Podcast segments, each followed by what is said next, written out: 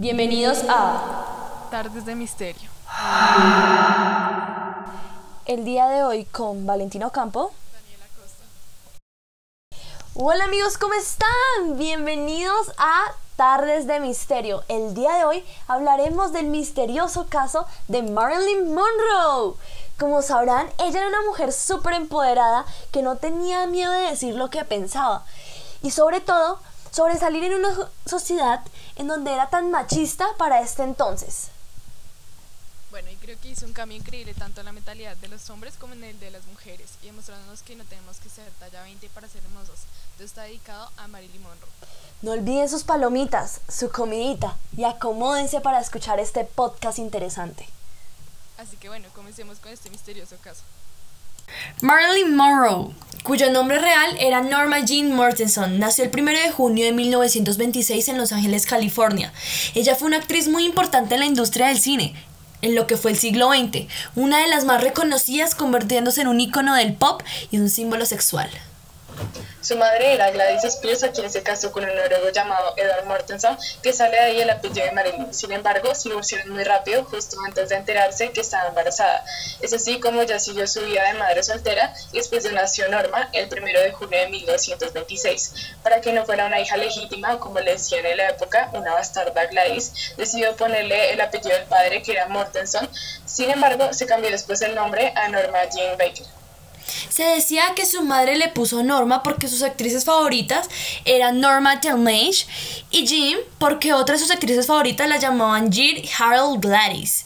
El trabajo como cortadora de negativos que en este tiempo era más o menos como el trabajo de un editor de una productora de cine llamada RK o Pinchers. Sin embargo, ella tuvo que mantener su trabajo no solo por los problemas económicos, ya que Gladys también sufría de problemas de adicciones al alcohol y a las drogas, y que era muy inestable emocionalmente. Debido a esto, Marilyn comenzó a sufrir muchos problemas en su niñez, y les tocó, le tocó estar pasando de familia en familia, de orfanato en orfanato, entre muchas otras cosas. Bueno, después de un tiempo de haber estado en otra familia, la mamá logró recuperar, pero cayó en una crisis nerviosa nuevamente. Así que perdió de nuevo la custodia y esta vez le tocó dejar a Norma con su mejor amiga, Craig Nakey. La mejor amiga de la madre de Marilyn fue justamente quien comenzó a enseñarle mucho más del cine, a incitarla a meterse en este mundo y la incentivó muchísimo a ser en un futuro. Sin embargo, tiempo después Normal acusó al esposo de esta señora por haberla violado e incluso algo después que también la violó. Esto le obligó de nuevo a mudarse con otra familia, en este caso la tía de la señora que estaba cuidándola. Durante este tiempo, Marilyn descubrió que tenía otra hermana, una medio hermana, también por parte de su mamá llamada Berens, y con ella se hicieron muy pero muy buenas amigas y mantuvieron una relación muy estrecha durante toda la vida. Incluso cuando Berens se volvió famosa, a Marilyn nuevamente le ocurrió otro desastre en su vida, y fue que con la familia que estaban viviendo, el padre de esta familia recibió una notificación del trabajo que tenían que mudarse a otro lugar para poder recibir un ascenso. Así que decidió tomar la decisión de dejar de vivir allí, porque no quería mudarse de Los Ángeles. Entonces se casó rápido con el hijo de un policía que vivía en el mismo barrio de ella. El hombre se llamaba James Doherty y en ese entonces tenía 21 años y Marilyn tenía 16. Desde, desde ese entonces ella se va a vivir con él y decide tomar ese rol de ama de casa, de cuidarlo, de cocinar, de lavar, entre otras cosas. Para el año de 1943, su esposo decide alistarse en la Marina, así que le toca asistir a la Segunda Guerra Mundial, donde Norma se queda sola en su casa y es allí donde decide comenzar a trabajar para mantenerse en las fábricas de municiones. Era muy normal en esa época, así que ella decidió entrar a una de estas fábricas y trabajar allí para el año de 1944. Fue cuando su vida cambió por completo debido a que un periodista de un periódico muy importante de esta época estaba realizando un artículo sobre las contribuciones de las mujeres a la Segunda Guerra Mundial. Así que mientras trabajaba le tomaron unas fotos y allí fue cuando descubrieron su talento como modelo. Desde ese entonces comenzaron a contactarla muchas empresas de publicidad para campañas publicitarias, y a eso de 1945 ya era una modelo muy reconocida en todas las portadas, apareciendo al menos en unas 33. Y para 1946 ella decide terminar su contrato con la fábrica y dedicarse tiempo completo a modelo, sin embargo, comienza a tener también un interés muy grande por la actuación. Para el 23 de julio de ese mismo año decide firmar un contrato con el China's Century Fox para ser actriz de reparto en varias de las producciones por un salario de 125 dólares semanales durante su entrada. Allí decidieron cambiarle su nombre de Norma Jean. De nuevo ella decidió usar este nombre como su sobrenombre o su nombre artístico, tomando el apellido soltera de su abuela, que era Monroe, y el nombre de Marilyn por una de sus actrices favoritas del momento llamada Martin Miller. Para 1947 hace su primera aparición en una película de Joaquin Mestre. Para el año de 1953 obtuvo su primer papel protagónico como Rose en la película Negra, en donde tuvo una muy pero muy buena crítica y allí donde su carrera comenzó a despegar. Justamente de esta película sale la foto de Anti-World para sus cuadros de ese tiempo. Desde que ya está trabajando en Chinese Century Fox, se dio cuenta que su salario no estaba aumentando. En verdad estaba muy disgustada porque sus colegas ganaban más que ella e incluso tenían papeles menores que ella. Y así que decidió renunciar debido a que no pudieron subir el salario. Obviamente, ni Century Fox hizo como toda rueda de prensa y hizo un, un súper escándalo para dejar una mala imagen de ella. Sin embargo, ella dijo que no lo iba a permitir y así comenzó a reunir a varios medios para aclarar las cosas y que su imagen no cayera al piso. Para el 14 de enero se casó con uno de los beisbolistas de los Yankees más importantes para la época, llamado Joe DiMaggio. Ya para el año de 1955 hizo una de las películas más exitosas llamadas The Seven Year Itch con esta recibió muchísimos premios y buenas críticas. Sin embargo, debido a esta película, se tuvo que divorciar de George Macho porque no le gustaba la imagen que estaba ahora dando en las películas, así como sensual o como mostrando mucho, incluso la icónica imagen de la falda levantándose con el aire es de esta película. Y eso eh, les gustó muchísimo. Después de todo esto, ya decide comenzar a tomar clases de actuación, incluso fundar su propio estudio, porque ya está como en el auge de su fama. Para el año de 1956, en el mes de junio, se casa por tercera vez con Arthur Miller, debido a que él era judío. Ella decidió convertirse o cambiarse esta religión para poder casarse con él. Sin embargo, para el año de 1959 comienza su descenso debido a que varios quebrantos de salud eh, desde esta película, Something Like It Hot, comenzó a presentar muchos problemas. Llegaba tarde, no se memorizaba los libretos, le tocaba repetir muchas tomas constantemente, entre muchas otras cosas. Y eso lo llevó a un disgusto por parte de sus compañeros de trabajo. Con la misma productora, incluso durante este tiempo perdió a su primer hijo por un aborto espontáneo.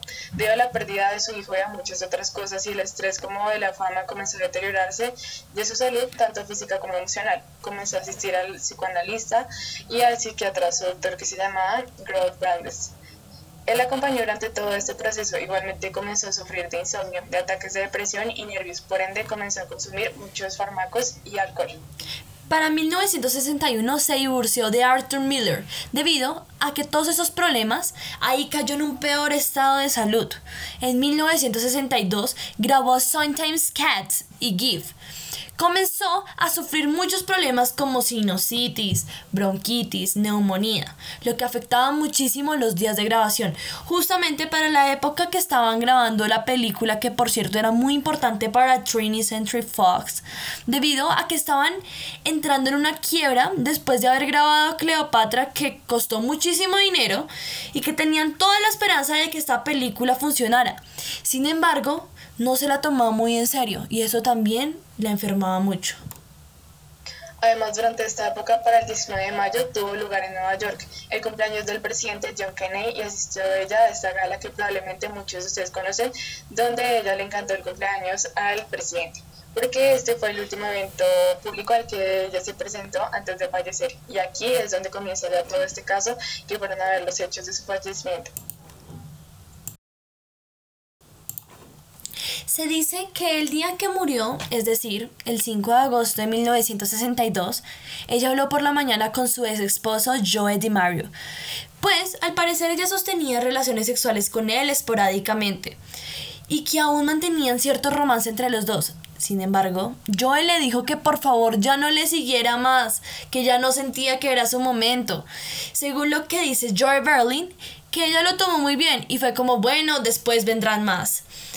En la tarde, el señor Peter Labor, que era el esposo de la hermana de Geoff Kennedy, la invitó a una fiesta que iba a dar en su casa. Sin embargo, ella se negó, pues dijo que no estaba de buen humor y que lo dejaron así.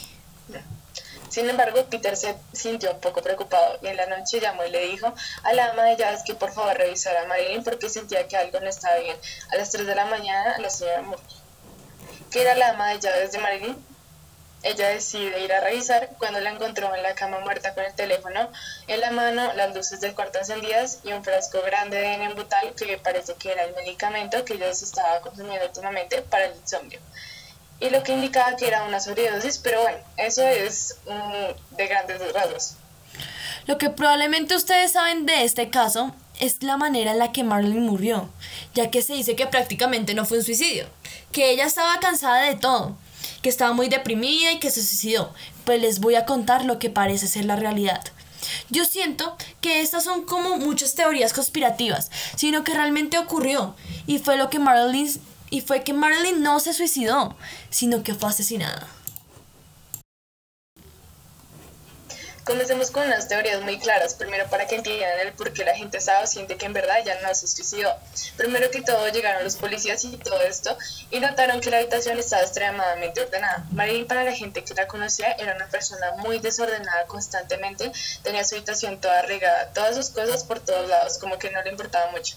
Así que esta parte llamó mucho la atención del hecho de que estuviera tan ordenada la habitación. Por otro lado, la posición en la que se encontró fue muy extraña, ya que estaba plenamente desnuda boca abajo con las manos hacia abajo. Sin embargo, el rigor mortis que les explico es lo que los forenses encuentran cuando alguien ha muerto es para determinar el tiempo en que han muerto y la forma. Bueno, Marilyn se apuntaba en que había muerto, no había muerto boca abajo, sino boca arriba. Igualmente su ropa que había usado ese día se estaba lavando a la lavadora y las sábanas estaban completamente limpias. Todo parecía indicar que Murray, que era su ama de llaves, había limpiado perfectamente la habitación antes de que los policías llegaran. Igualmente parece que ya había muerto unas ocho horas antes de que Murray diera la notificación a la policía. Por otro lado, también presentaba algunos golpes y moretones en el cuerpo. Igualmente las fotografías que tenían en una cajita en su mesa de noche, todos los registros telefónicos que habían tenido, que habían sido, habían sido borrados totalmente y habían desaparecido completo. Bueno amigos, ahora sí comencemos a hablar de entonces qué es lo que pudo haber ocurrido. Hawkins, que era justamente el psicoanalista psiquiatra que como yo les dije la acompañaba en los momentos en los que comenzó a presentar depresiones, entre otras cosas, dijo en una rueda de prensa que Marilyn se comenzó a rodear de personas que probablemente no eran muy buenas para ella y que le podían hacer daño. Esto comenzó a ser un ámbito sospechoso para pensar, bueno, ¿quiénes pueden ser las personas que le pueden hacer daño?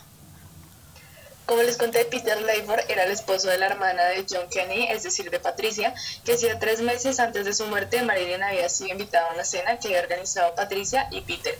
En esta cena, ella conoció a los hermanos de Patricia, John Kennedy y Robert Kennedy. Desde este momento comenzó a decirse que tanto Robert como John comenzaron a tener una relación extramatrimonial con Marilyn Monroe. Según dice el día que de esta cena, John llamó nuevamente a Marilyn para invitarla a un viaje al que iba a asistir, pero al cual su esposa no iba a ir.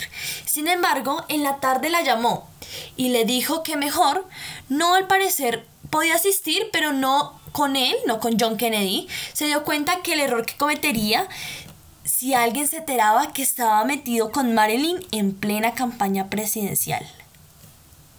Dicen que discretamente le dijo que por favor no fuera, pero igual le dijo que sí podía ir con su hermano Robert. Como se, se la pasaron del uno al otro, esto al parecer le molestó muchísimo a Marilyn, porque le estaban usando como un pedazo de basura, un pedazo de papel que se podían pasar el uno al otro, y comenzó a amenazar a los hermanos Kennedy. Parece ser que en la reunión de este cumpleaños de Don F. Kennedy, todo comenzó a ser muy evidente con Marilyn. Comenzó a actuar de maneras muy seductoras con él, como dando a entender que probablemente tenían algo. Como vieron en el video, ella se fue muy bonita esta gala. Tenía un vestido gris muy pero muy apretado, tanto que tuvieron que cosérselo por detrás, ya que ella se lo había puesto porque lo quería así muy muy pegado, tanto que pudiera dar ¿cómo explicarles? Que pudiera aparentar que era totalmente transparente. O sea, aparentar que Marilyn se estaba desnuda. Se dice que para esta reunión del cumpleaños en la esposa de John F. Kennedy se enteró de que Marilyn iba a asistir. Así que dijo, le dijo a él, no voy a ir contigo. Pues para hacer que sí valía como algo extraño entre ellos, Después de todo esto, como les digo, Marilyn comenzó a molestarse mucho porque se sentía muy usada por los Kennedy y muchos amigos de ellos dicen que ella les decía que tenía información muy confidencial y peligrosa de los Kennedy que le iba a usar en contra de ellos si seguían utilizándola. Y aquí es donde comienza toda la conspiración y que obviamente yo estoy segura y que sé que es súper real y que es básicamente que Robert Kennedy mandó asesinar a Marilyn Monroe. Parece ser que Marilyn Monroe amaneció con convocar una rueda de prensa para contarle todos los secretos de los Kennedy. Como saben, o no sé si saben, los Kennedy tuvieron muchos nexos con la mafia. Hacían muchas pruebas de que ellos estaban metidos en cosas que no debían. Así que Marilyn tenía toda la información e iba a decírselo con este miedo de que tanto como Robert como John debieron mandar a matarla, con la ayuda de Peter LaBarth es decir, con la ayuda del esposo de la hermana de ellos. Se dice que eligieron a su psiquiatra que le administrara una inyección letal para matarla. Hay una diferencia entre los psicólogos y los psiquiatras, y es que los psiquiatras son los únicos que sí pueden ordenar medicinas para una persona, es decir, ellos pueden generar un orden para que la persona que está sufriendo de tal o cual cosa compre medicamentos para controlar ese mal. Por ende, era muy normal que le administraran medicamentos a Marilyn para dormir entre muchas otras cosas, y por eso, por medio de Robert, decidieron matar a Marilyn. Incluso rumorean que en el servicio especial que atendió a Marilyn después de su fallecimiento le encontraron una costilla rota, como si hubiera habido como una especie de pelea o algo entre Ralph y ella era no, ella decía eh, no dejarle poner la inyección o de pronto él le hizo algo mal y le partió la costilla, no se sabe. Hay una prueba muy importante en este hecho, y es que Marlene no se le encontró ningún tipo de droga en su estómago, pues cuando ella murió. Se supone que la teoría es que había muerto con una sobredosis. Thomas Lunch, que era uno de los doctores y también investigadores del caso, les dijo que en el estómago ni en el tracto sanguíneo estaba completamente libre de drogas. No había absolutamente nada que indicara que ella había tenido una sobredosis o que esto había sido la causa de su muerte. Eso es prácticamente la teoría que se tiene, obviamente todo fue un plan de los Kennedy para asesinarla, para que ella no dijera nada. Y se debate que si ellos la mataron por medio de Ralph o lo hicieron por medio de un enema, lo que les digo es lo que no encontraron tampoco en su tractor como ninguna droga ni nada de eso, es que probablemente eso se descartara la inyección. O sea, esto descarta totalmente la inyección. Y que la gente pensó que el enema, los que no saben qué es un enema, les voy a explicar, son los que usan para limpiar los intestinos. Todos por dentro y que, que y que esto prácticamente eh, no meten ningún líquido, ellos absorben eh, todo lo que el intestino contiene. Y luego lo expulsan por medio del excremento. Sí, dice que probablemente esta fue la manera en que ellos hicieron una sobredosis sobre Marilyn, pues probablemente la durmieron con algún medicamento después del, después del enema, mientras ella estaba dormida le provocaron una sobredosis y murió, por ende tuvieron que después de expulsarle todo por medio del excremento, entre otras cosas, y por eso de pronto lavaron todas las sábanas, la cambiaron de posición, etcétera. Otra cosa que también reafirma como esta teoría es que un vecino de, de Marilyn dijo que unas cinco horas antes había visto estacionar una ambulancia muy cerca a la casa de Marilyn. Dijo que en toda la noche la ambulancia no se movió hasta que ocurrió lo de Marilyn, en donde se dirigió justamente a la casa.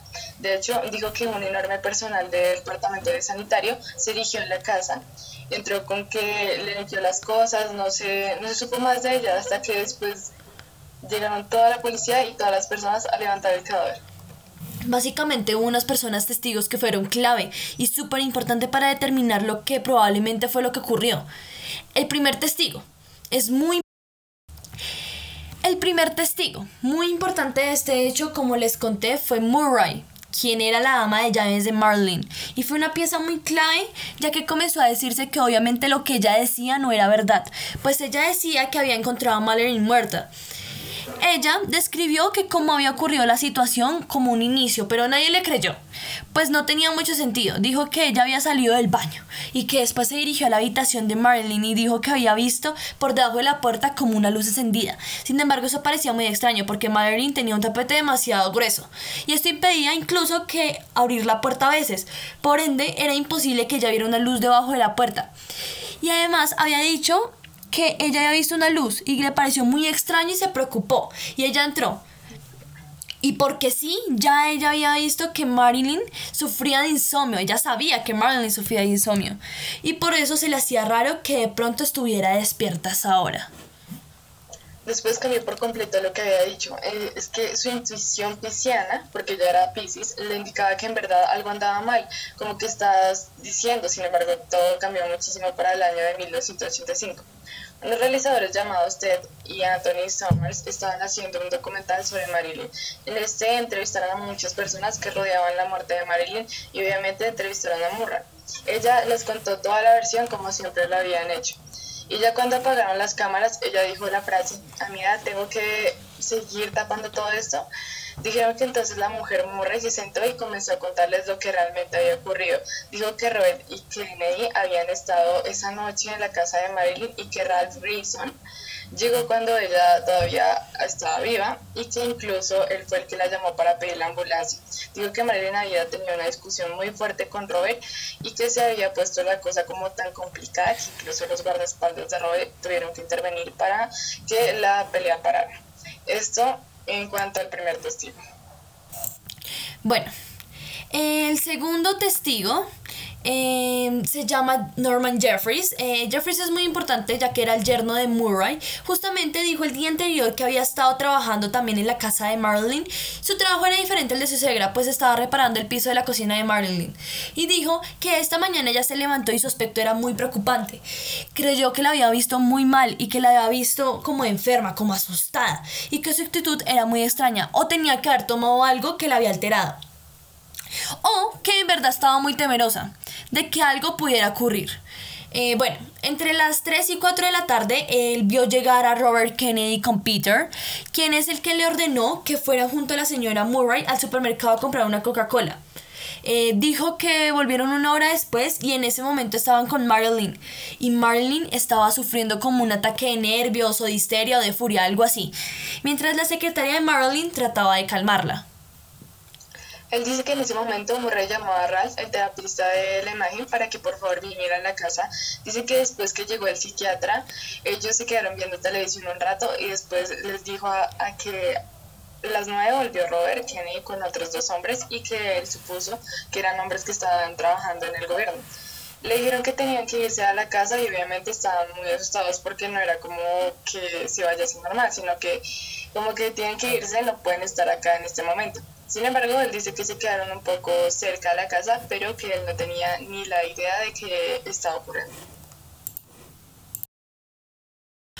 Ok, el siguiente testigo se llama Fer. Eh, básicamente Fer era un detective privado que fue contratado durante esta época. Él fue entrevistado en 1985 por un periodista que quería documentar todo lo que había ocurrido esa noche. Dijo que él había instalado durante varios meses antes de la muerte de Mallory. Él había sido contratado y dijo que había puesto varios micrófonos secretos en la casa de ella y en la de Peter Laford.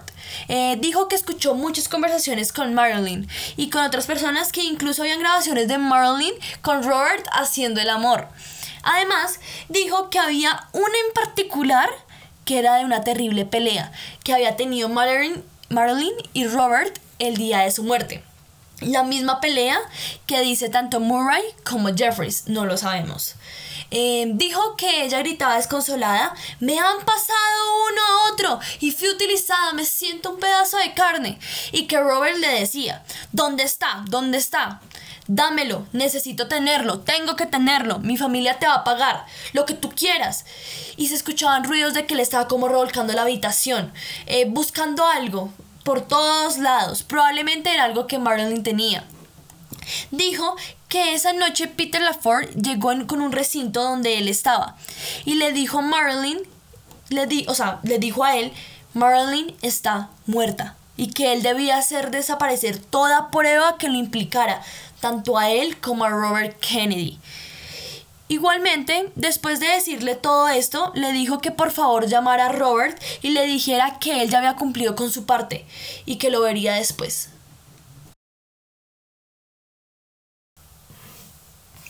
El siguiente testigo se llama Pat Newcomb, era la, era la agente de prensa y secretaria de Marilyn, se dice que ella estuvo durante el viernes en la noche en la casa de Marilyn y tuvieron una discusión muy pero muy fuerte las dos. Los dos. Esto debido a que parece que Pat estaba también involucrada con Robert. Eh, se dice que esto molestó muchísimo a Marilyn y obviamente discutieron porque el amor de este hombre era tenaz. Incluso un informe del FBI dijo que la muerte de Marilyn era un complot entre Pat y Murray y la madre de Marilyn. Eh, hicieron todo esto para estresarla demasiado y que ella misma acabara con su vida. Igual, el año después de la muerte de Marilyn, es decir, en 1963, se confirmó que todo esto que se decía de Pat era cierto, pues adquirió después un cargo como el vínculo entre Hollywood y el Estado. Siguiente testigo es Ralph Grayson, que es muy importante pues era el psiquiatra de Marilyn. Lo que dijo que el 4 de agosto había recibido una llamada preocupante de Marilyn, eh, la notaba muy deprimida, muy baja de nota, y obviamente acudió inmediatamente a ayudarla. Dijo que dos horas y media después ya se había calmado, eh, pues ya después de la discusión que había tenido con su secretaria, pero aún así que ella seguía sintiendo muchísima rabia contra ella, y que después de haber, de haber hablado con ella y de haber ido a la casa después de que Marilyn le dijera por favor que se fuera, que ya no lo quería ver más allí, le dijo a la señora Murray que por favor estuviera muy pendiente de Marilyn durante esa noche. A eso de las 8, él dice que recibió una llamada de Marilyn diciéndole que acaba de hablar con Joey DiMario y que estaba muy contenta por haberlo hecho. Según él, se tranquilizó eh, muy bien durante ese día hasta que ya después a las 3 de la mañana recibió la llamada de Murray, muy pero muy desesperada diciéndole que Marilyn estaba muerta. Esto fue la versión que Ralph, eh, para defenderse, que él no tuvo nada que ver. Pero a mí se me hace un poco extraño. ¿Por qué? Eh, porque que haya tranquilizado durante ese tiempo y de repente recibe una llamada de la ama de llaves diciéndole que estaba muerta, es un poco extraño, ¿no crees? Ok, el último testimonio que creo que es el más crucial y el más importante para afirmar que en verdad los Kennedy fueron los encargados de asesinar a Marilyn fue uno que dio un oficial retirado de la CIA. Este señor a sus 78 años llamado Norman Hodges dio una declaración muy importante a algunos periódicos. Dijo que entre los años de 1959 y 1972 él había sido contratado por la CIA para hacer un asesinato por encargo. Dijo que había matado a unas 37 personas que eran un peligro potencial para el gobierno y que Marín era uno de ellos.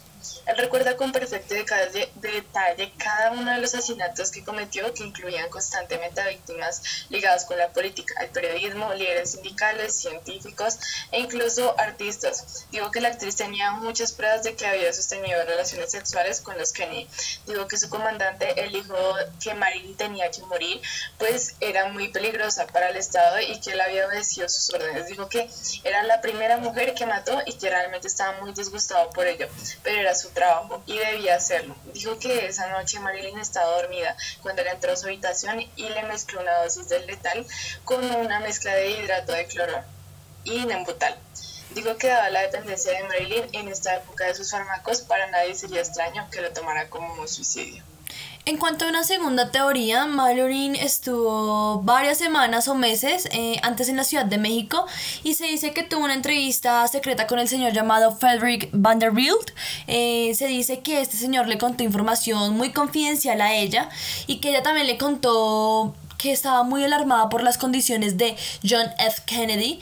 Eh, parece que era un hombre muy adicto a las mujeres, que jugaba con ellas y que entre otras cosas, como que un intercambio de información, digámoslo así, entre ambos. Eh, parece, y parece ser que el FBI, toda una sociedad secreta de Estados Unidos, le molestó muchísimo que hayan intercambiado información con un comunista y que esto no le convenía nada al gobierno. Además de esto, este señor no era su único amigo comunista, eh, sino que también había otras personas como José Bolaños, un guionista mexicano que también era comunista, además que dice que fue la última persona con la que ella habló antes de morir. Por todo esto, el FBI decidió contratar o llamar a su psiquiatra Ralph para que matara a Marilyn por medio de una sobredosis. Una última teoría conspirativa dice que lo que dicen muchas teorías cuando un artista muere, y es que básicamente Marilyn estaba completamente cansada de la fama, así que decidió desaparecer, es decir, que sigue viva. Parece ser que la gente dice como que les había contado a Marilyn, tenía muchos problemas emocionales, vivía con mucha depresión, estaba muy enferma, está divorciada Otra vez, la tercera vez perdió un hijo, entre muchas otras cosas. Todo esto comenzó a afectarle muchísimo, así que ella dijo que no quiere más de la fama. Estoy absolutamente cansada de todo esto, me quiero ir a desaparecer, cambiarme la identidad, entre muchas otras cosas. Eso pudo haber sucedido. Según esto dicen que las fotos que demostraban del cuerpo de Marilyn en su cama y la gente que estuvo presente ese día, dicen que el cuerpo estaba muy extraño, que parecía como falso, como que no era una persona real. Ahí, así que el estudio fue, fue como de una fuerza, una hipótesis de que ella probablemente estaba viva. Se dice incluso que muchos años después, en eso de los años 90, una mujer iba caminando por la playa y vio a una mujer muy parecida a Marilyn, así que decidió acercarse a ella y le dijo como Marilyn, sé que eres tú. Y la señora como que se alarmó muchísimo y después llegó un hombre con traje negro, habló con ella un momento y ya cuando ella giró a Marilyn ya no estaba. Esto se hizo un, poco más extraño de lo que ya estaba. Yo no sé si eso fue verdad, solo lo leí, pero bueno, estos fueron básicamente las teorías y todos los testigos importantes en este caso. Bueno, Daniela, creo que todos los testigos que nombramos son como una prueba fehaciente de que los Kennedys tuvieron mucho que ver con esto. Incluso que ellos fueron los artífices del suicidio planeado. Creo que no sería muy extraño que suceder que ella se suicidara, teniendo mucho sentido, pero no tiene nada que ver con los sentidos en que en verdad no hayan encontrado nada de drogas en su cuerpo y que además tuvieran el teléfono en la mano cuando la encontraron. Muy extraño realmente. Sí, y que después no hayan encontrado los registros o que hayan desaparecido misteriosamente. Los registros de esas llamadas, creo que hay muchas cosas que en verdad no encajan en el supuesto suicidio de Marilyn. Por ende, para mí tiene muchísimo más sentido que haya sido un homicidio especialmente por parte de los Kennedy.